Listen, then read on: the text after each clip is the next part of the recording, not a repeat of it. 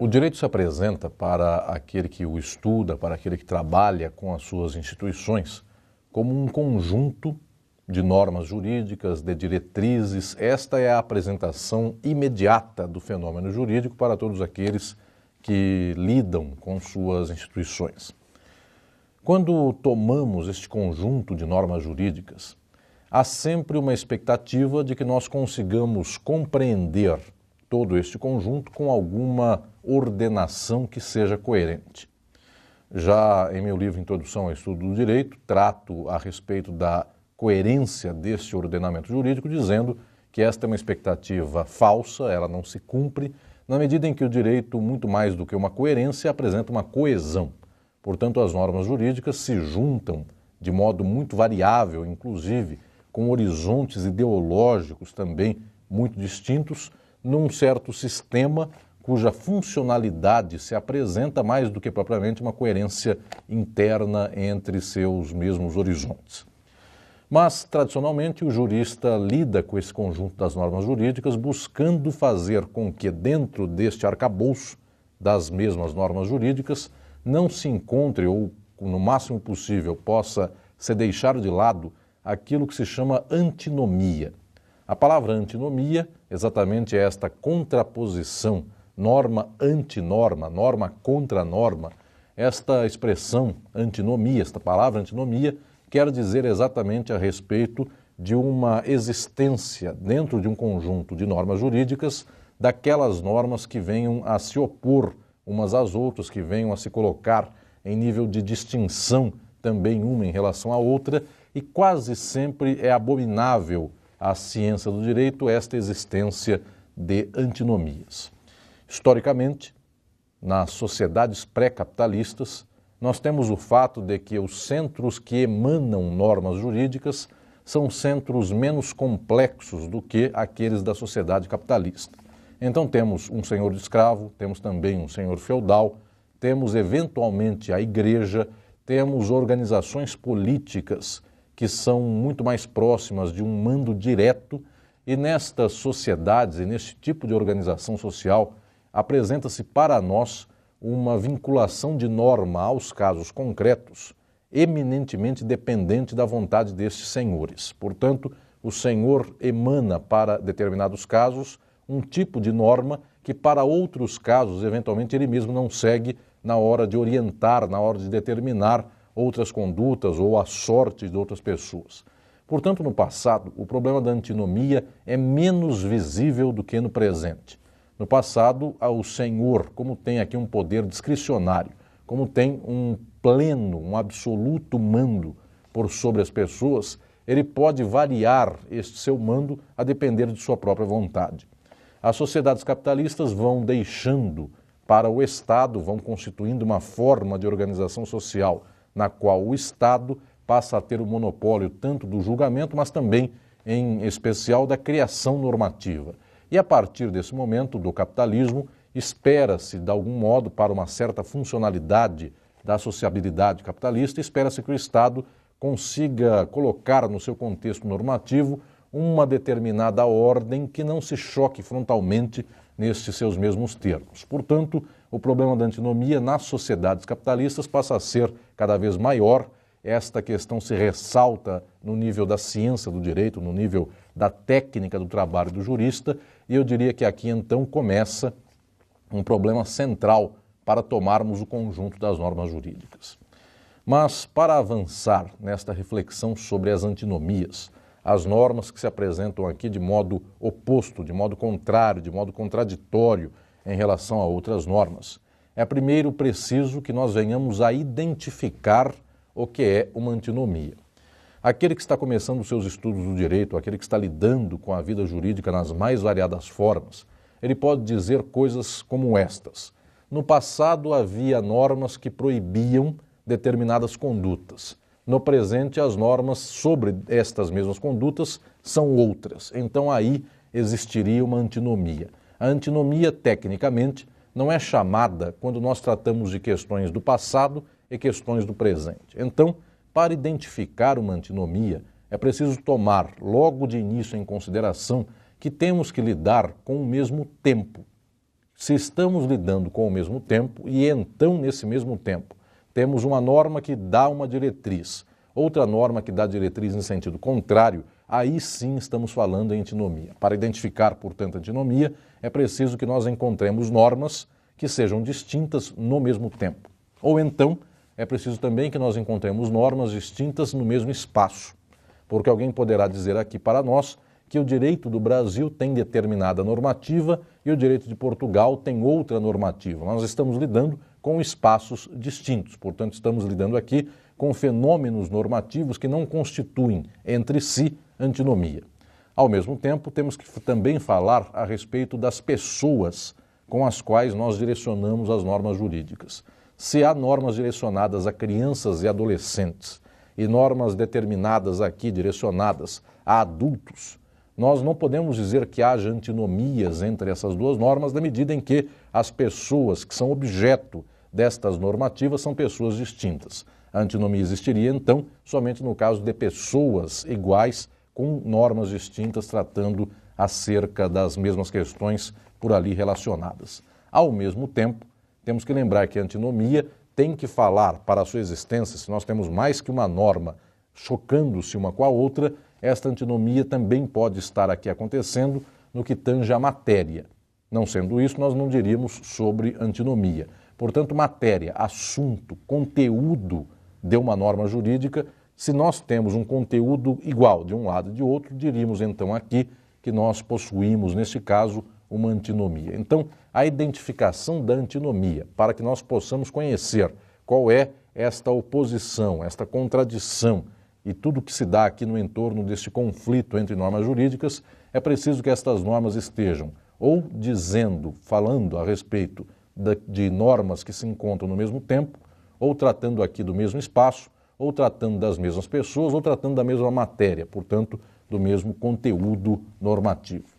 Isto para nós é fundamental e também é preciso refletir, num debate que vem de muito tempo na teoria geral do direito, se nós possuímos antinomias de princípios. Insisto no meu livro de Introdução ao Estudo do Direito que esta questão é fundamental para o nosso tempo, para o nosso tipo de sociabilidade capitalista, dado que, como temos variadas fontes normativas, no Brasil temos poderes legislativos, tanto federais quanto estaduais quanto municipais, como também temos no Poder Judiciário uma certa forma de decisão que é de alguma maneira, uma normativa nos casos concretos e também com efeitos gerais. E como também temos o Poder Executivo, nós temos variadas instâncias que produzem normas jurídicas.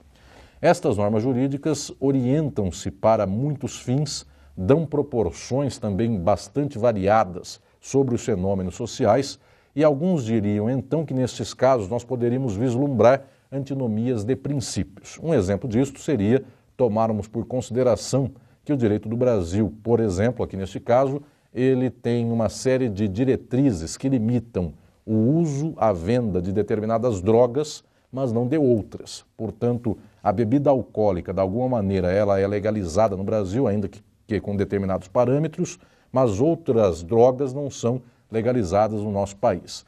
Alguém que olhasse de fora tudo isso diria que nós temos uma antinomia de princípios, porque o princípio que faz liberar uma certa droga, aqui se choca com o princípio que está ah, normatizando de modo criminal, muitas vezes, ou o uso e a venda de outras drogas. Esta seria uma antinomia principiológica, embora nós não tenhamos aqui, tecnicamente, uma antinomia tratando exatamente do mesmo assunto. Eu poderia dizer a respeito de cocaína e de pinga, e nós estamos lidando com duas normativas distintas. Mas o fato é que, por princípio, poderíamos encontrar aqui alguma antinomia. Este debate é um debate candente, é um debate que serve, inclusive, como fonte, como energia para um trabalho político, dado que a antinomia de princípio revela, então, que nós temos na sociedade uma sorte variável de determinações sociais. Esse debate dá muita energia, inclusive, para lutas sociais, para lutas de grupos, de minorias, para a luta dos excluídos da sociedade, mas o direito, tomando em sentido de uma teoria geral, de uma tecnologia geral das normas, quase sempre não considera a antinomia de princípios como algo que se apresente como tal, que deva ser, portanto, resolvido por causa de seus termos técnicos. Para ainda identificar a antinomia, pensando aqui que talvez a antinomia de princípios não tenha tanta sensibilidade à teoria geral do direito, lembrando que a antinomia, tomando-se tecnicamente, ela tem que falar de tempo, ou de espaço, ou de matéria, ou de pessoa, ela tem que conflitar em algum ou mais que um desses princípios, destas orientações, ainda é necessário que nós entendamos que para compreender se temos ou não uma antinomia, para identificar uma antinomia, nós também temos que pensar que tipo de funtor deôntico as normas aqui apresentam ou determinam, e somente neste tipo de função deôntica, a depender dos tipos de função deôntica, é que nós vamos considerar que haja ou não antinomias. Esta tradição de entender as normas e seus funtores deônticos vem de muito tempo da história da humanidade. Já a Idade Média assentou uma espécie de quadro sobre os funtores deônticos de normas, que naquele tempo não eram usadas diretamente apenas para normas jurídicas, mas também normas da igreja, também normas de conduta social, normas que dissessem respeito a livros sagrados. Mas já a Idade Média assenta um determinado quadro a respeito dos funtores das normas, dos funtores deônticos das normas jurídicas, dizendo que as normas ou obrigam, ou proíbem, ou permitem fazer, ou permitem não fazer. Então, as normas jurídicas, de alguma maneira, elas se encontram sempre neste eixo de possibilidades deônticas. De tal sorte que, quando nós distribuímos estas possibilidades num quadro, nós encontramos quatro termos fundamentais: o obrigatório, o proibido, o permitido fazer, que nós chamamos em geral de permitido positivo, e o permitido não fazer, que nós chamamos de permitido negativo. Se nós temos duas normas tratando ou da mesma pessoa ou tratando no mesmo espaço, no mesmo tempo, da mesma matéria. Se nós temos isto acontecendo, é preciso pensar também se essas normas colidem entre si naquilo que diga respeito aos seus funtores deônticos. E como isto se apresentaria para nós?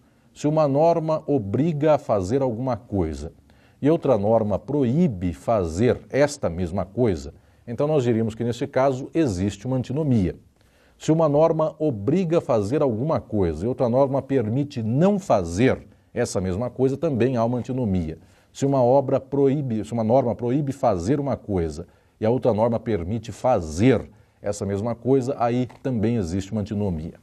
Se visualizarmos o quadro das antinomias, portanto, nós vamos verificar que em quatro momentos, quatro funtores deônticos que as normas têm e apresentam para todos nós, se nós fizermos esses cruzamentos desses quatro funtores deônticos, nós veremos que em três situações, em três relações, nós temos antinomia. A relação entre obrigatório e proibido, a relação entre obrigatório e, e permitido negativo e a relação entre proibido e permitido positivo.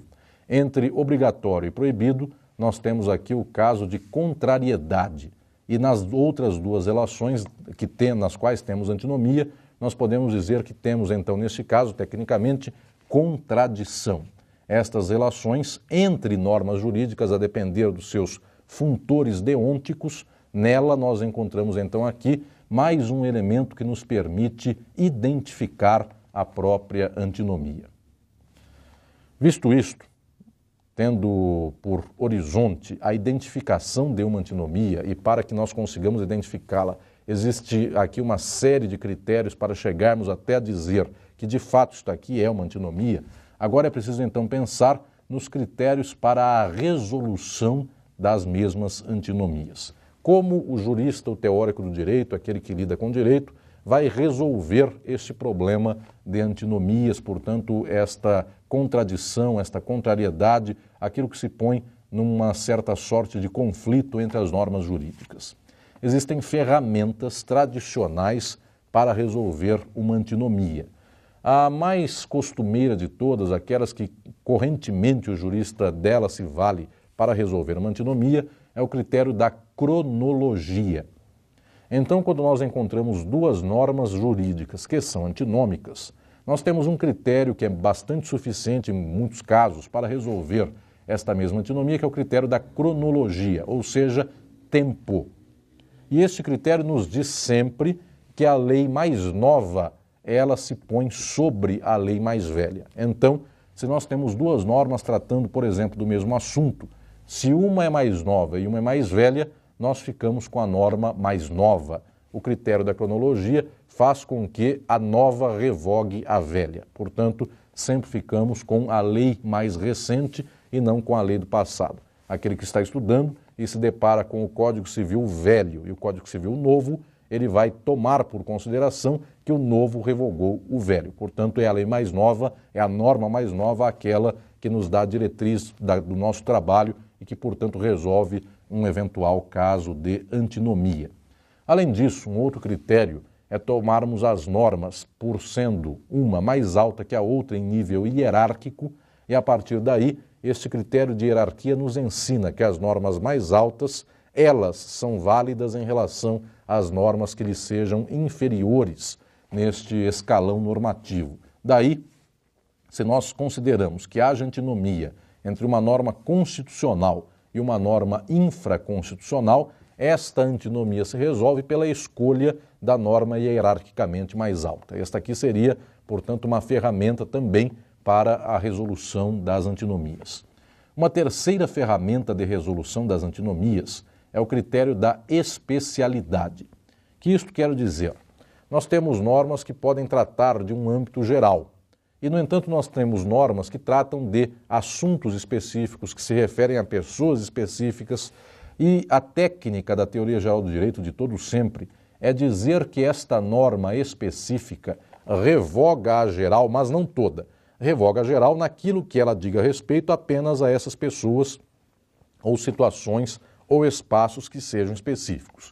Então, neste caso, quando há antinomia entre o geral e o específico, o específico revoga o geral, mas não totalmente, apenas naquilo que diga respeito à própria especificidade. Então, aquele que conseguiu identificar uma antinomia a partir de tantos critérios e vai começar a resolver a antinomia, ele se depara com três grandes ferramentas: cronologia, que é o tempo, a norma nova, ela revoga a norma velha. Ele também se depara com a ferramenta da hierarquia, a norma mais alta revoga a norma que lhe seja inferior, e também com o critério da especialidade. Se há uma norma geral e outra específica, a específica revoga a geral, naquele ponto em é, tratando aqui em modo muito claro, muito direto na própria especificidade. Portanto, são três critérios.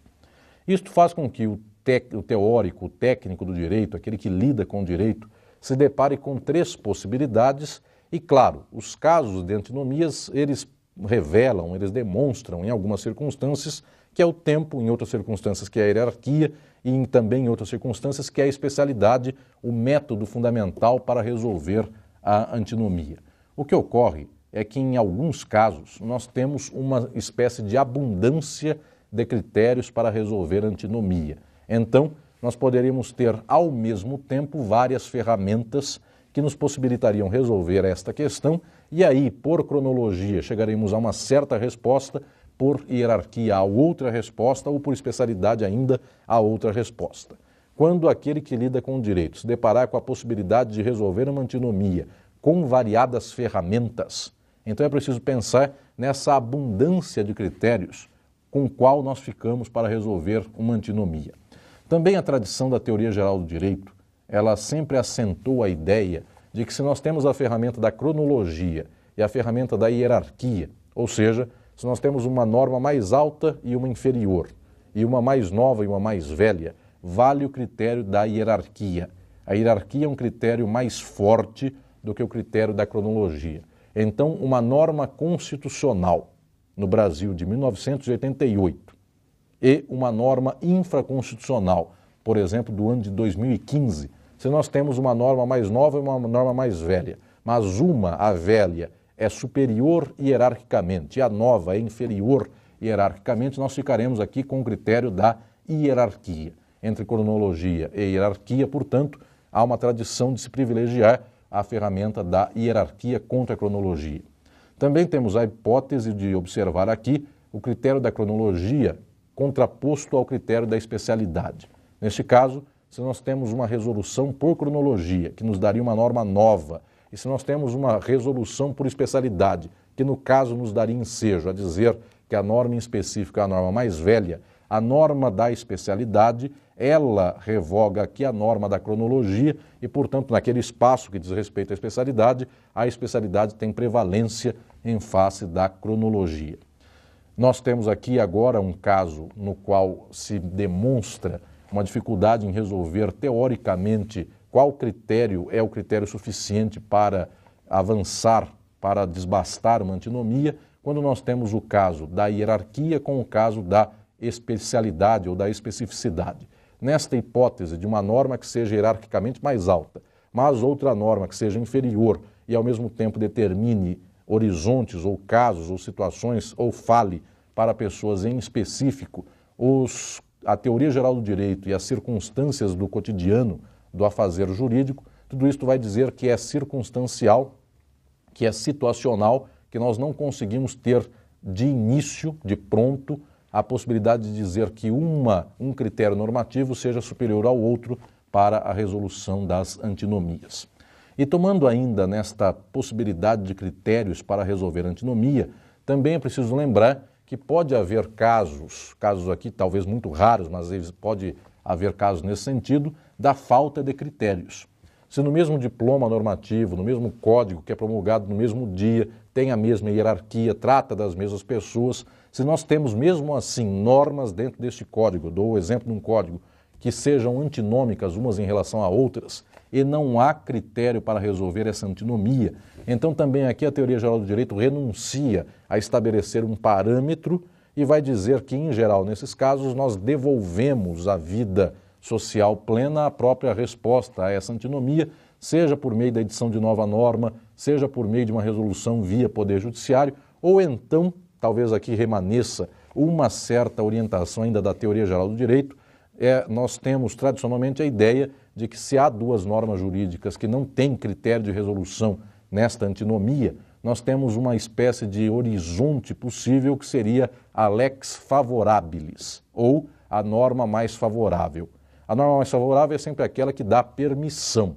Se uma obriga, outra proíbe, mas há alguma que dá permissão, a permissão é mais leve socialmente, ela permitiria, portanto, deixar com que a sociedade, os indivíduos, os sujeitos de direito pudessem agir no seu cotidiano de modo melhor, sem a obrigação e sem a proibição. Em casos em que isso é possível, em casos em que esta visualização se levanta, então seria uma ferramenta da teoria geral do direito para a resolução desta antinomia. Mas, no geral, quase sempre, quando se apresenta uma antinomia, não é uma resposta de teoria geral do direito que vai se dar. É sempre uma resposta de nova norma, de resolução via Poder Judiciário, de desempate, portanto, por meio de nova manifestação de uma decisão jurídica de poder.